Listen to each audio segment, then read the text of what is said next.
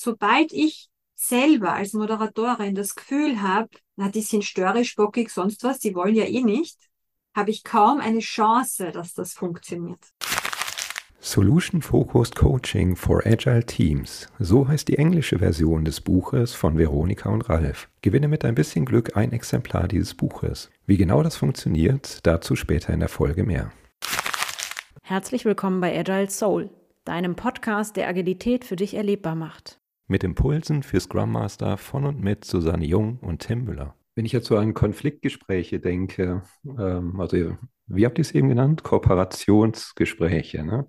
Ja. Kooperationsgespräche, wie, wie löst ihr denn einen Konflikt lösungsorientiert? Also wenn ich mir jetzt vorstelle, zum Beispiel ein Team sitzt in der Retrospektive, gibt da irgendwie verhärtete Fronten oder so, ne? Könnt ihr euch jetzt irgendwas überlegen, was der Konflikt ist. Ne? Also das, und wie, wie würdet ihr da reingehen, lösungsfokussiert? Also habt ihr vielleicht auch ein konkretes Beispiel oder so, was ihr teilen könnt oder mögt? Ah, das ist immer so mit den konkreten Beispielen, wenn danach gefragt wird, hat man gerade keins parat, gell? Mhm. Obwohl wir schon ganz, ganz viele Kooperationsgespräche begleiten haben dürfen. Hast du eins bei der Hand? Ich weiß nicht, ob ich ein konkretes Beispiel nehme, aber wir haben jetzt die Teamsituation. Wir kriegen mit, es gibt verhärtete Positionen von zwei, drei Beteiligten. Dann ist es uns ganz wichtig, ähm, zum Beispiel die Frage, was sieht jeder einzelne von denen, was die anderen vielleicht nicht sehen? Wofür möchte die Person warnen? Das ist zum Beispiel so eine Möglichkeit, mal Raum zu geben, dafür das auch aussprechen zu dürfen. Mhm. Was uns aufgefallen ist, viele von diesen Konflikten im Team-Meetings sind durchaus auch deswegen, weil Leute sich nicht gehört fühlen von den restlichen. Ja? Und dann werden sie lauter und dann werden sie vehementer und dann möchten sie aber, dass endlich verstanden wird, dass wenn wir das so und so machen, dass es da hinten dann äh, vielleicht möglicherweise ein Bach runtergeht. Und wir sagen zwar immer Wisdom of the Crowd, aber manchmal ist einer schlauer als alle anderen. Mhm. Die Situation gibt's. Ja? Und daraus sollte man auch Rücksicht nehmen. So. Und wenn wir aber jeden Einzelnen dort fragen und sagen, und was siehst du, und was siehst du, und was siehst du, wenn wir anfangen zu übersetzen, wie wir das vorhin schon mal hatten, dann wird's weicher.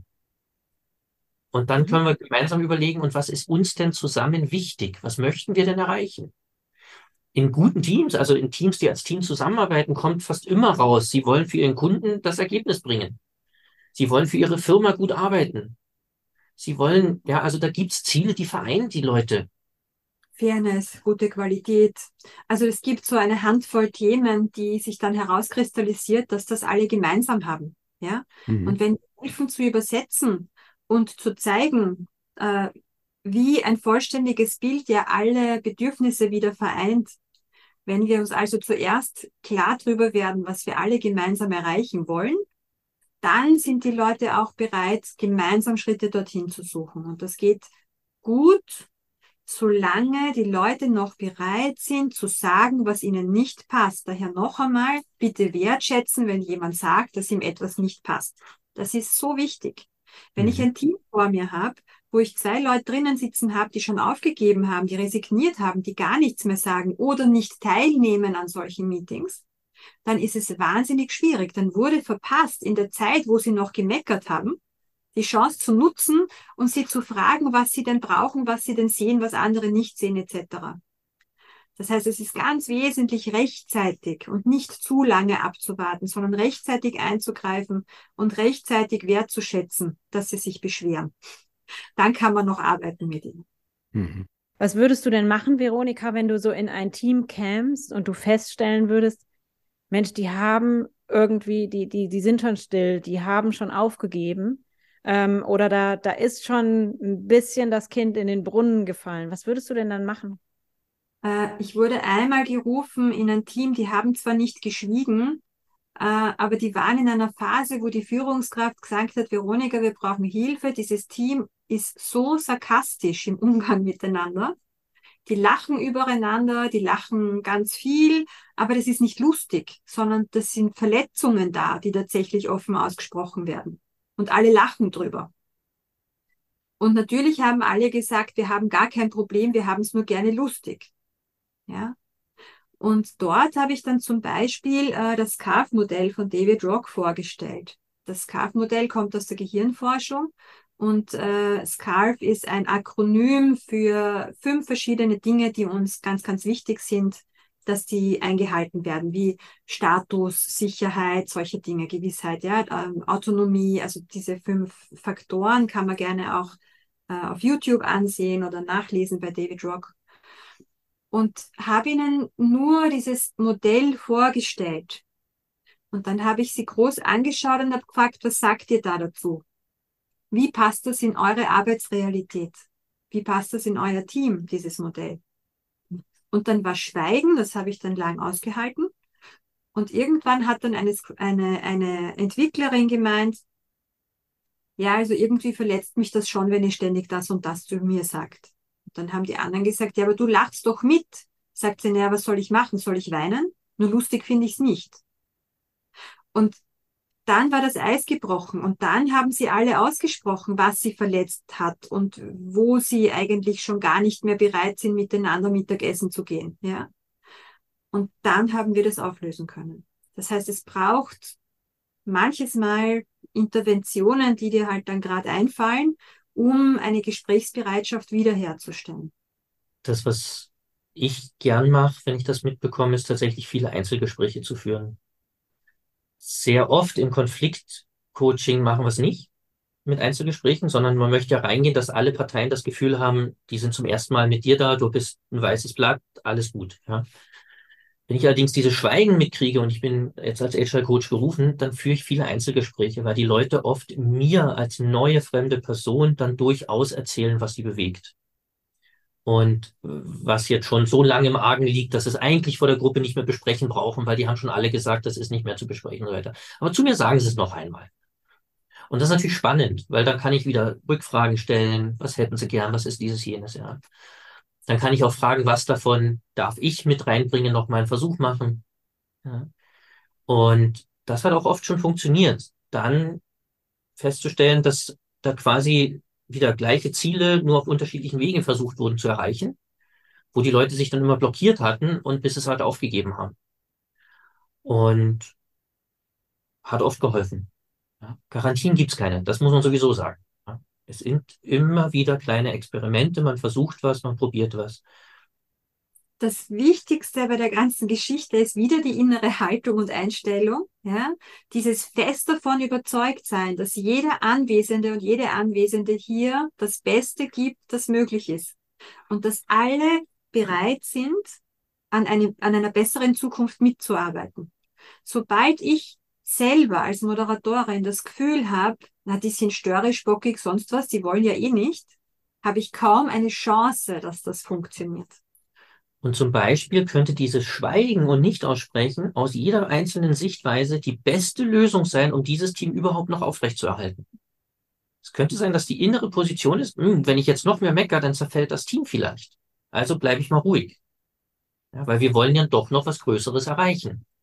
Würdet ihr dann sagen, dass ein Team auch immer zwingend eine Gemeinsamkeit braucht, also was zu erreichen ist? Wenn es ein Team ist, ja. Team ist für uns ähm, eine Gruppe von Menschen mit einem gemeinsamen Ziel. Und jetzt kommt's, dass sie auch nur durch Zusammenarbeit erreichen können. Das ist für uns die Teamdefinition. Ja? Und das macht natürlich was aus. Ähm, also wo jeder Einzelne, wenn ich eine Person rausnehme, dann ist das Team nicht mehr ganz so vollständig und dann wird es auch schwieriger, das Ziel zu erreichen. Das ist der Unterschied zu, zu Gruppen. Wir haben in Trainings immer so dieses Beispiel von ähm, eine Gruppe von Menschen, die an der Bushaltestelle stehen, ja, die steigen da in den Bus ein, die haben alle das gleiche Ziel, die wollen alle zum gleichen Ort vielleicht. Also so, ja. Aber die müssen nicht miteinander arbeiten, sondern da fährt sie jemand. Ja. Das ist eine Gruppe von Menschen, ja. Zwar mit dem gleichen Ziel, aber nicht, nicht mehr. Und drum das äh, gemeinsam dran arbeiten. Und das, glaube ich, ist auch das, was in die Intention war, wenn, wenn im Agilen Manifest von Team gesprochen wird und Zusammenarbeit und dergleichen. Mhm. Das ist gar nicht so einfach. Wir haben jetzt ja schon ganz viel über Ziele gesprochen und auch die Haltung, die ihr mitbringt. Was, was ist denn das, was euch antreibt? Also wofür steht ihr dann morgens früh auf? Ähm, das ist jetzt die Frage nach dem großen Ganzen, oder? Was mir so wichtig ist oder uns wichtig ist. Das, worum es mir ganz speziell geht, ist eine Verbesserung der Kooperation oder eine, eine Erhöhung der Wertschätzung in der Kommunikation zwischen Leuten, damit die besser miteinander arbeiten und leben können. Das ist das, was mir wichtig ist. Ich glaube, dass wenn mehr Menschen eine lösungsfokussierte Haltung einnehmen, dass dann viel mehr Verständnis füreinander da wäre, weil mehr Neugierde da wäre. Und dann würden berufliche Konflikte weniger sein und stattdessen könnte man sich auf gemeinsame Ziele konzentrieren.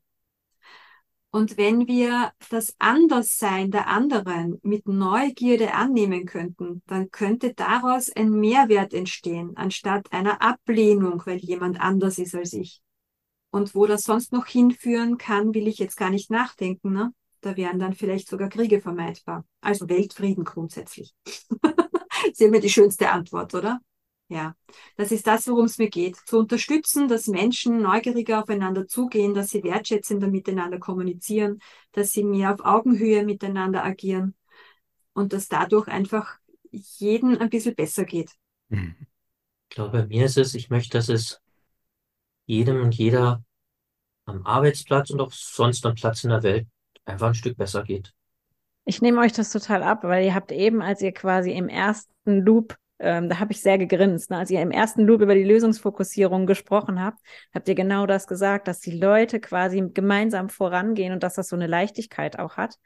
Und da habt ihr beiden wirklich aus, aus den Augen geglommen und äh, wirklich gestrahlt. Also diese, diese Weltfriedennummer, die du gerade gesagt hast, Veronika, die nehme ich dir total ab, weil das da auch hinführt, tatsächlich. Äh, wenn alle quasi neugierig aufeinander sind und wirklich auch miteinander sprechen und in Verbindung sind äh, und gleichzeitig dann eben das Gemeinsame rausarbeiten. Also ich fand, äh, ich freue mich wieder. Ich habe wieder den Moment, wo ich äh, quasi einmal um den Kopf grinsen kann und das bei euch auch gesehen habe. Danke dafür.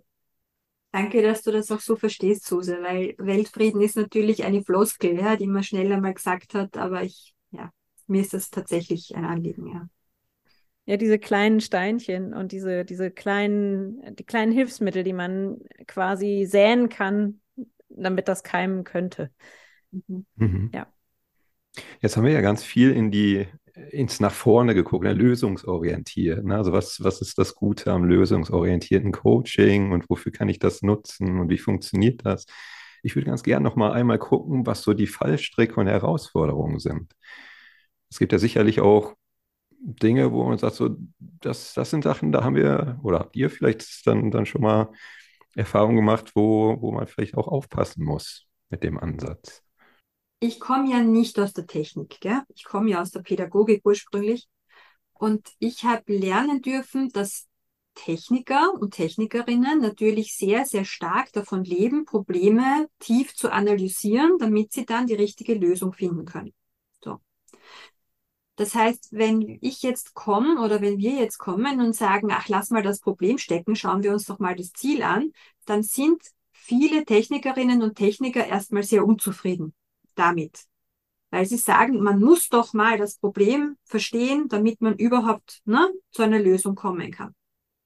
Das ist auch richtig, nur sind die meisten Technikerinnen und Techniker halt oft in komplizierten Systemen unterwegs und nicht in komplexen Systemen. Wenn ich eine Maschine reparieren möchte, dann ist das ein kompliziertes System und kein komplexes System. In komplizierten Systemen ist es ganz wichtig, wirklich zu verstehen, was das Problem ist, vielleicht auch wo es herkommt, um es danach für immer lösen zu können. In komplexen Systemen ist das schlicht nicht möglich. Und das, wo wir relativ lang gebraucht haben, ist es Wege zu finden, wie wir gerade so technisch versierte Personen abholen können, wie wir ihnen ähm, verständlich machen können, welche Unterschiede es da gibt, in welchem System ich gerade arbeite, wann das eine sinnvoll ist und wann das andere sinnvoll ist, damit sie sich auf diesen Ansatz überhaupt einlassen können. Also so diese Grundeinladung zu formulieren, das war ein, eine große Herausforderung eine Zeit lang. Ich glaube, was auch noch spannend hilfreich war, war diese Sache von ähm, nur noch rosa-rote Brille aufsetzen hilft nicht. Ja?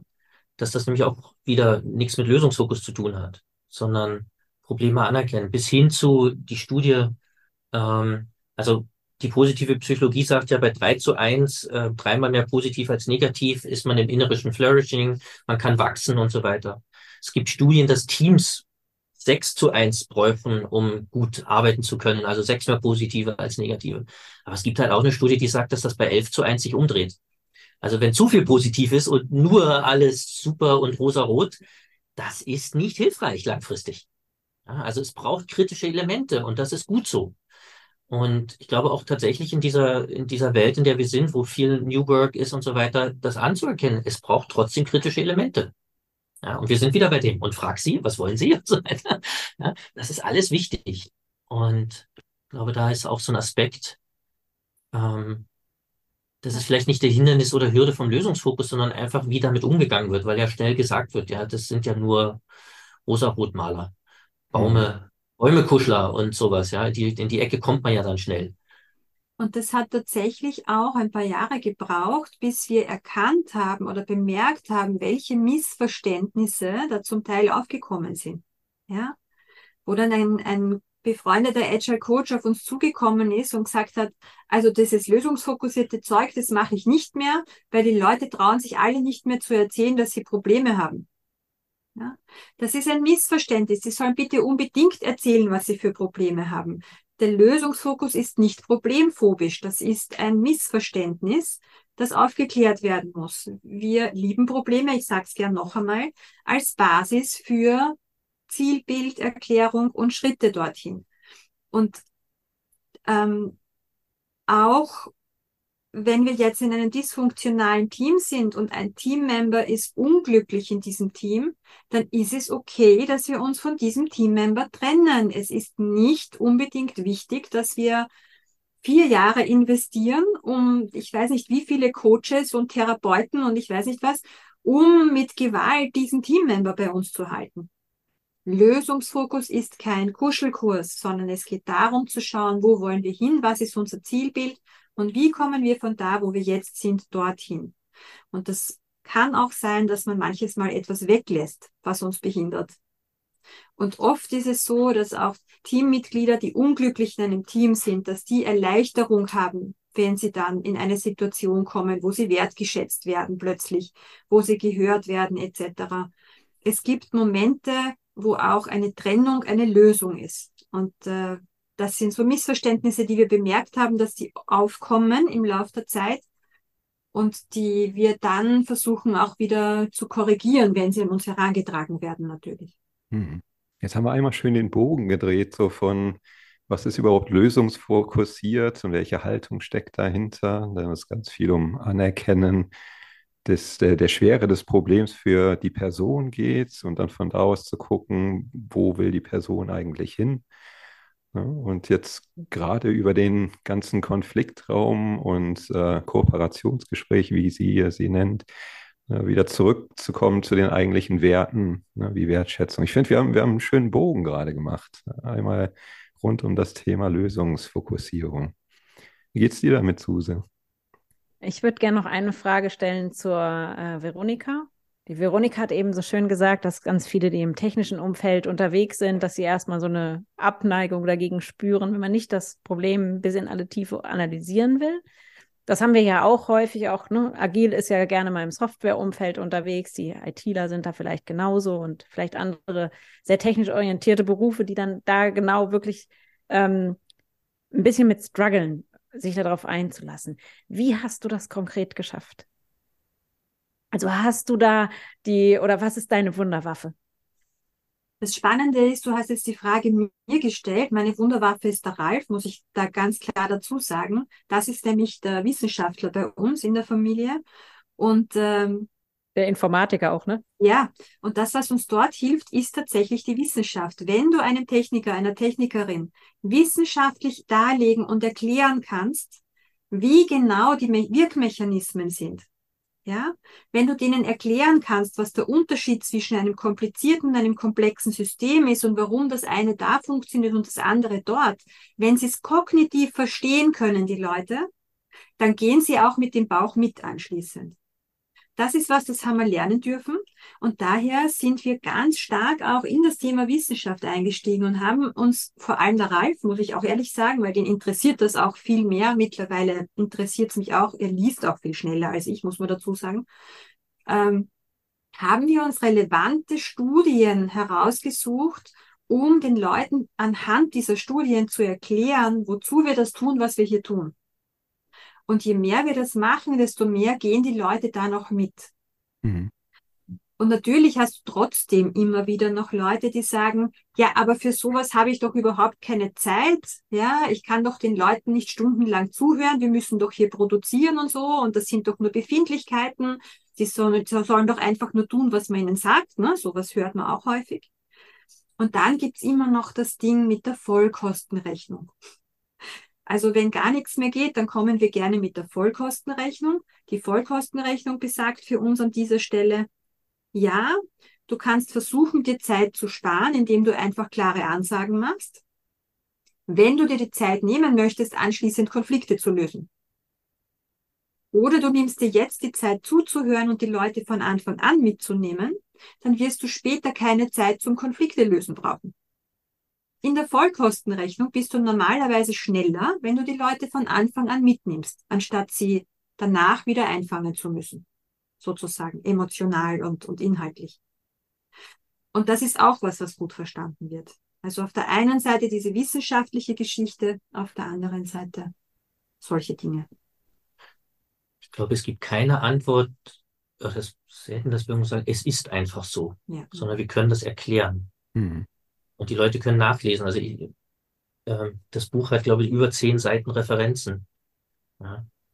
Und das ist uns wichtig. Also zum einen ist es tatsächlich mir auch mit dem wissenschaftlichen Hintergrund wichtig, dass, dass ähm, alle, die daran beteiligt waren, benannt werden, äh, die quasi zu unserem Wissen beigetragen haben. Ähm, zum anderen ist es ihnen tatsächlich hilfreich äh, in, der, in der Erklärung. Und das ist auch cool. Und es gibt dann auch manche äh, von unseren Leserinnen und Lesern und Seminarteilnehmenden, die uns dann wieder einen, äh, äh, einen Hinweis geben. Da gibt es einen Artikel, das, dieses, das, jenes, ja. Richtig mhm. spannend absolut willkommen, weil dann entwickeln wir uns ja auch weiter. Ich fand euer, euer Buch total toll, um auch nochmal zu erwähnen, dass quasi das, was ihr so äh, von euch gibt, dass, das, dass man das auch nachlesen kann. Ähm, ich finde dieses Buch, was ihr geschrieben habt, was ja auch mittlerweile in Englisch gibt, wirklich großartig, weil es genau diese agile Welt und diese Lögos, lösungsfokussierte Welt zusammenführt und ähm, man daraus einen, einen, einen gemeinsamen Weg erkennt und ähm, ich lese sehr, sehr gerne nach und äh, gucke sehr, sehr gerne, äh, welche, welche Anregungen ich da finden kann. Vielen, vielen Dank für das Buch und ähm, bin da ganz, ganz dankbar für dieses Buch, dass ich das auch so früh in meinem agilen Leben in die Hände gekriegt habe und äh, da mit anfangen durfte. Also quasi von der, von der Geburtsstunde an äh, mich das Buch begleitet hat. Danke, danke dafür. Das freut Dankeschön. uns. Danke für die schöne Rückmeldung. Mhm. Vom 12. November bis zum 3. Dezember 2023 hast du die Chance, mit ein bisschen Glück ein Exemplar des Buches Solution Focused Coaching for Agile Teams von Veronika Jungwirth und Ralf Miaka zu gewinnen. Trage dazu einfach das Lösungswort Fokus in unser Kontaktformular ein. Den Link zum Kontaktformular sowie zu den Teilnahmebedingungen und Datenschutzhinweisen findest du in den Shownotes zu dieser Folge. Wir wünschen dir viel Glück. Tim, Wofür bist du heute dankbar? Ich bin heute dankbar dafür, dass ich euch beide kennenlernen durfte, Veronika und Ralf. Und äh, so viel Einblicke in, in eure Reise, ne, also wie ihr zur lösungsfokussierten Coaching gekommen seid, welche Erfahrungen ihr damit gemacht habt, welche Haltung ihr vertretet. Das äh, finde ich sehr inspirierend und, und dafür bin ich dankbar. Veronika, wofür bist du heute dankbar? Ich bin ganz, ganz dankbar für eure Einladung, dieses Gespräch mit euch zu führen, weil auch die Fragen, die ihr stellt, wahnsinnig inspirierend für mich sind. Es ist einfach schön, nochmal drüber nachzudenken, wie das eine oder andere überhaupt gekommen ist, wie man damit umgeht. Ähm, das, das bringt auch mich persönlich weiter, diese Fragen zu beantworten und drüber nachzudenken. Und auch dankbar bin ich auch für diesen sehr persönlichen Rahmen, den ihr hier geschaffen und gestaltet habt. Sehr gern. Alf, wofür bist du heute dankbar? Danke fürs Gespräch. Schön, euch zu sehen. Ähm, ja, du hast gesagt, persönlicher Rahmen. Ähm, wir tauschen uns sehr, sehr gern zu diesen Themen aus und ähm, finden Fragen da auch immer wieder hilfreich, um nachzudenken. Und wirklich, Tim, danke für, für viele inspirierende Fragen. Ähm, das fand ich cool. Ich fand es auch ähm, sehr schön, wie ihr durch dieses Gespräch mit uns gegangen seid. Eine Stunde Fokus haben ist in dieser Zeit aktuell auch sehr schön. ähm, sich mal wirklich nur mit einer Sache zu beschäftigen. Das, ähm, auch dafür bin ich sehr dankbar. Und Suse, wofür bist du denn dankbar? Ja, ich hatte einen Aha-Moment in, in, äh, in unserem Gespräch irgendwie. Äh, nicht irgendwie, sondern ich hatte einen Aha-Moment in unserem Gespräch, ähm, als ihr nochmal quasi auf das Team referenziert habt und gesagt habt, ein Team ist für uns wirklich, wenn da ein gemeinsames Ziel steht ähm, und man das nur gemeinsam erreichen kann. Und gerade dieser Nachsatz, den fand ich total wertvoll, weil ich manchmal äh, so Knoten im Kopf habe, ähm, ist das ein Team, ist das kein Team oder welche Stellschraube kann ich drehen? Und ihr habt mir damit eine Stellschraube wieder in die Hand gegeben und ich bin total dankbar dafür. Vielen, vielen Dank. Und natürlich dieses Gespräch, äh, vielen, vielen Dank und euer Buch auch vielen, vielen Dank dafür. Und ähm, ja, ich hoffe, äh, dass ihr das genauso genossen habt wie wir beiden. Jo. Haben wir. Haben wir. Dankeschön. Großartig. Beim nächsten Mal haben wir Nora Dietrich bei uns zu Gast und sprechen mit ihr über das Thema mentale Gesundheit in agilen Teams. Wir freuen uns, wenn du wieder mit dabei bist.